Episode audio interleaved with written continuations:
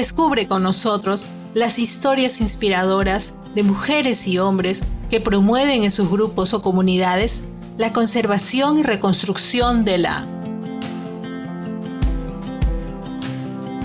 casa renovada. Musuh Guasi. Henga Yaman Mitkamu.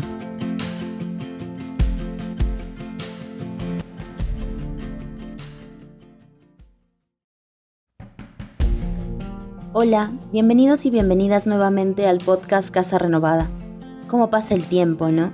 Ya estamos en nuestro segundo año y presentando este tercer episodio.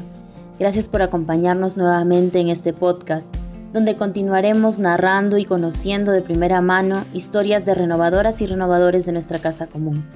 Antes de continuar, en caso no nos hayas escuchado, te invitamos a visitar los episodios anteriores. Ahora sí, empezamos con el episodio de hoy.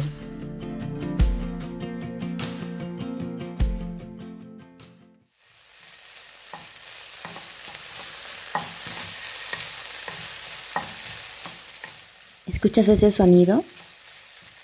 Se te hace familiar. Pues es el sonido que hace ese elemento tan conocido al momento de freír algo. ¿Sabes cuál es? Sí, exacto. Es el aceite. Quiero invitarte a responder unas preguntas conmigo. ¿Sabías que hay un árbol llamado palma aceitera, que es más conocido como la palma, y que hay un aceite que deriva de este? ¿Crees que hay alguna relación entre la obtención de este insumo y la deforestación de grandes hectáreas de bosque? Acompáñanos por favor a escuchar la siguiente historia.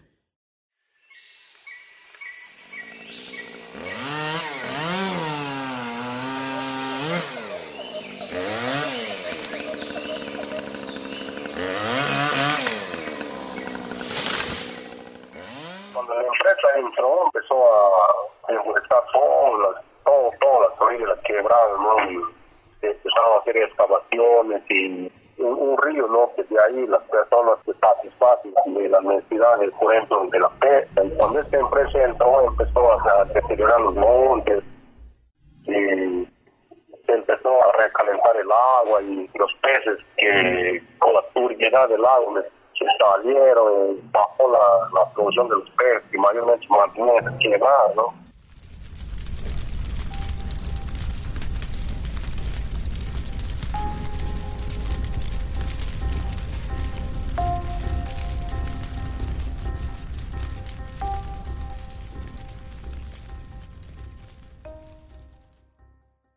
Esta es una de las tantas narraciones que se escuchan entre las poblaciones de las comunidades amazónicas de San Martín. Esta es una de las imágenes que las empresas privadas de cultivo de palma van pintando en las áreas boscosas de la zona centro y sur de la región. Hoy en día todos los terrenos están con sembrío de palma y plan deforestado. Ya la palma está en, ya en producción, son cuatro años, y lo que concierne es que en aquellos tiempos en esas montañas todavía había este la flora y la fauna se conservaba allí, pero hoy en día ya no hay ya este, la flora y, la fauna se han depredado ahora porque son ya sembríos eh, industriales ahora. Hace más de 40 años, la palma se siembra en regiones amazónicas peruanas como San Martín, Loreto y Ucayali con una rentabilidad diferenciada entre agricultores y empresarios. Hace ya como cuatro años que llegó esta empresa y empezó a comprar los lotes de terreno. Eh, en aquellos tiempos vendían este, a 1200 y empezaron a comprar los lotes de terreno. Y la gente emocionada en ese instante porque los que tenían a veces 20, 30, 40 hectáreas debían este, regular dinero se han emocionado a la gente en un momento y empezaron a vender sus tierras y hoy en día ya no tienen tierras en donde trabajar porque todo ya está copado de palma. ¿Cuántas ah, familias de la comunidad son las que vendieron sus terrenos? Regular, un 50% más o menos de la población. Me dice que son más o menos como que 20 hectáreas que vendieron en, en total, digamos, por familia. No más, porque en aquellos tiempos había personas que algunos tenían hasta 30, 60 hectáreas. Lo mínimo eran de 30 por arriba. ¿Qué pasó luego de que esas familias vendieron su territorio. O sea, el, inicio les habían dicho ¿no? de que cuando tú me vendes el terreno, este, vas a trabajar con nosotros, y un tiempo se han, se han, mantenido siendo trabajadores de esa empresa hasta que ya la empresa llegó a cambiar sus trabajadores y le sacaron, pero y ahora esa gente ya no tiene, no tiene el terreno. Pues. Y aquí para Isaías y sus vecinos los problemas se agudizaron. Sin tierra, sin dinero, destrucción de sus bosques y cambios constantes en la comunidad que antes conocieron. Nos organizamos nosotros, una parte de la comunidad, que estábamos en contra de la empresa, por más todo por la destrucción de los bosques, sin la denuncia, pero aún así se dio la sala. Y aparte de eso, contaminado, pues, con los drenajes, hacían contaminado al agua ya no se podía ni bañar con, el agua porque era barro, se hacía barro. ¿Con qué está contaminada? Con el barro, o sea, con los drenajes que salen, salen a la quemada. Y nuestra empresa pues la utiliza más sus productos químicos y que a veces uno desconfía de ingerir el agua porque se puede salir alguna alergias cuando llueve todos los drenajes salen a la quebrada. Por ejemplo, en las épocas, en las temporadas de lluvia, nosotros llevamos el agua ahora de acá en el, distrito para poder tomar. Pues, antes no era así, antes se, se tomaba el agua sin ninguna desconfianza, pero si se desconfía hoy en día de tomar este tipo de agua.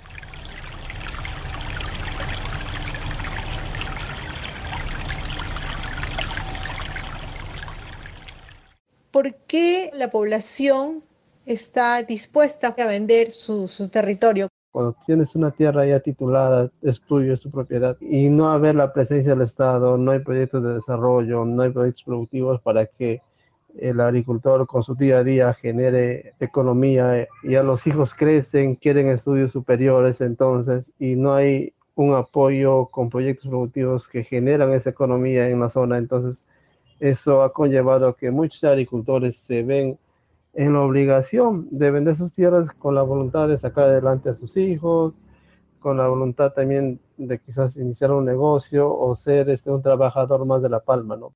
Melvin Mestanza es ingeniero forestal e integra el equipo de Paz y Esperanza, organización que acompaña a comunidades rurales de San Martín en sus procesos de defensa de sus derechos.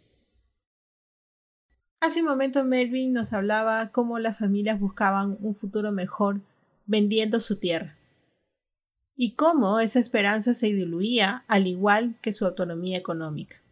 Así lo sienten los vecinos de Isaías, hoy convertidos en peones en tierras ajenas o desempleados. Antes la comunidad, toda en mayoría los agricultores se dedicaban al trabajo de llevar, sembraban arroz, sembraban maíz, sembraban yuca, plátano, pero desde que entró la empresa eh, ya no bajó la producción lo que es plátano, arroz, maíz, porque ya, no tienen tierra que no de trabajar. Si bien se gana un dinero inicial por la venta del terreno eh, y tienes el trabajo en la empresa, pero ¿qué sucede? Que ese trabajo hay que ser sinceros, no es para siempre. En vez de generar riqueza, estamos generando pobreza extrema. Y a ese agricultor se va a tener en la obligación quizás de salir de esa zona, ir a las grandes ciudades como Tarapoto, Moyobamba o Irimaguas y dedicarse quizás a ser un, ambulante, un estibador, etc., para este, llevar el pan de día a día a su familia. Al final se va a generar un tema de pobreza y el tema de informalidad. Eso es lo que está conllevando el tema del cultivo de palma en esa zona de San Martín. ¿Cuánto de bosque se ha sustituido con plantaciones de palma aceitera en la región? Básicamente en San Martín tenemos la parte de Tocache, parte sur de la región, que viene un cultivo de palma de los años 80, 90 y últimamente de 2000 en adelante está en la zona de Barranquita y Pelejo Papa Playa, ¿no? que son las dos zonas nuevas que se han establecido. Ahí tenemos un aproximado de 20.000 hectáreas que se han talado, ¿no? que en su mayoría inicialmente, antes de ser palma, eran bosques primarios. ¿no? Esa es la preocupación.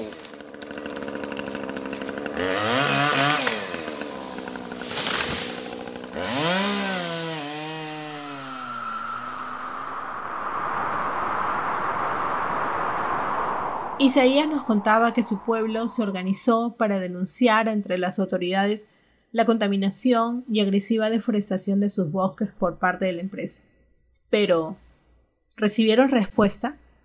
La idea de que a lo menos respetan pues, la fase marginal de la quebrada, ¿sí?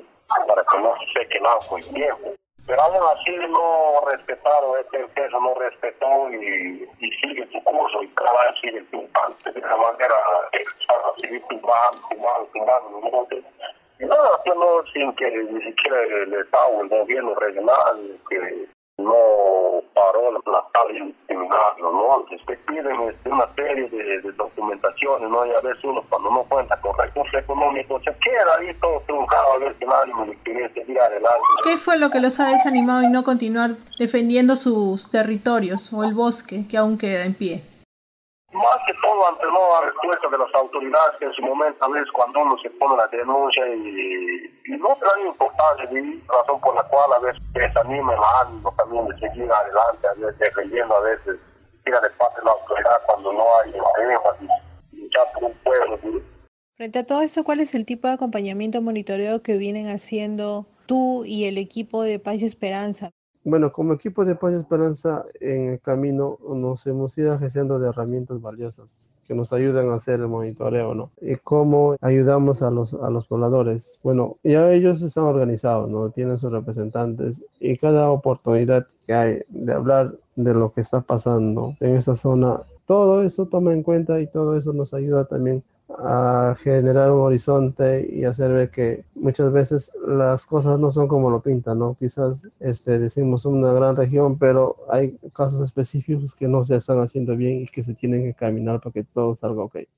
¿Qué es lo que ha aprendido si tuviera que decirme de toda esta experiencia que está viviendo, de toda esta situación? Lo que hemos aprendido nosotros es, lo primero es hacer valer nuestros derechos porque uno cuando no dice nada, la gente, las empresas a veces se abajan, hacer lo suyo, ¿no? Y hemos aprendido a ser respetados y hacernos respetar. ¿Cuál es el futuro que ves para los bosques de la Amazonía? Hasta el momento es incierta, ¿no? Porque cada día la deforestación es más, sigue aumentando más y más. Pero igual, nosotros ahí portamos con nuestro granito de arena para que estos bosques sigan conservando.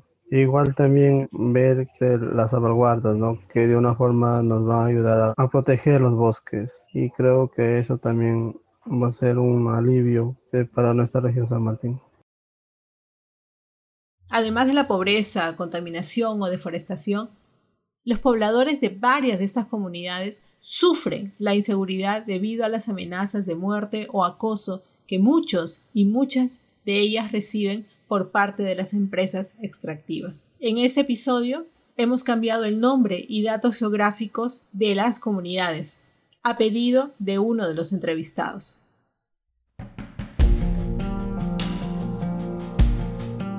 Definitivamente, esta es una historia que nos invita a reflexionar bastante sobre los asuntos pendientes de nuestro país. Uno de ellos es el Acuerdo de Escazú, que lamentablemente nuestro Congreso no ratificó en el 2020. La firma de este documento podría garantizar a Isaías, otros líderes y lideresas, defensores y defensoras, la seguridad de que no morirán por la defensa de sus territorios, sino que ayudaría a mantener mayor información sobre las verdaderas acciones que estas empresas realizan. Esto es una tarea pendiente para el nuevo Congreso. Según Oxfam, más de 150.000 hectáreas de bosques primarios de la Amazonía peruana están en peligro ante el aumento de plantaciones de palma aceitera.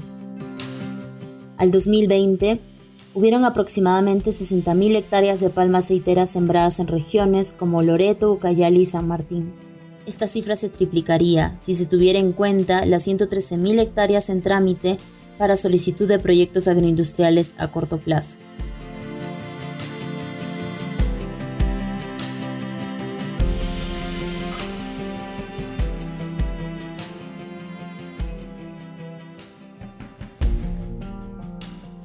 Antes de irnos, les dejamos con la siguiente semilla de renovación, que se encuentra en Génesis 4 del 9 al 10. Y dice, Y Jehová dijo a Caín, ¿Dónde está Abel tu hermano? Y él le respondió, No sé, ¿soy yo acaso guarda de mi hermano? Y él le dijo, ¿qué has hecho? la voz de la sangre de tu hermano clama a mí desde la tierra. Este pasaje nos invita a reflexionar sobre cuánto estamos tomando o no en cuenta a nuestras hermanas y hermanos que son asesinados por proteger sus ambientes de vida. ¿Nos estamos preocupando realmente por ellos y ellas? Nos despedimos ya de este tercer episodio de Casa Renovada y queremos que este episodio te invite a investigar un poco más acerca de la defensa de los territorios y de los asesinatos que lamentablemente siguen en aumento hacia los defensores ambientales en Perú. Este tema, como mencionamos hace un momento, es un tema que aún queda pendiente para la agenda nacional y sobre todo para la agenda de la Iglesia. En la producción y edición de historias, Ana Reyes. La postproducción se realiza en los estudios de la productora Otorongo. Quien les habla, Ruth Pérez, se despide hasta el siguiente episodio. Dios les bendiga.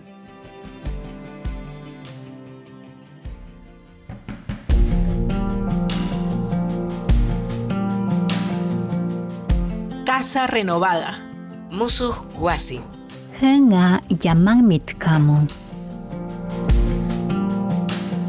Un podcast con historias e información para la conservación y reconstrucción de nuestra casa común. Este episodio se produjo con el apoyo de la campaña Renovemos nuestro mundo y la asociación Paz y Esperanza. Nos reencontramos en un mes. Búscanos en Spotify o en la página de Facebook de Renovemos nuestro mundo. Dios los bendiga.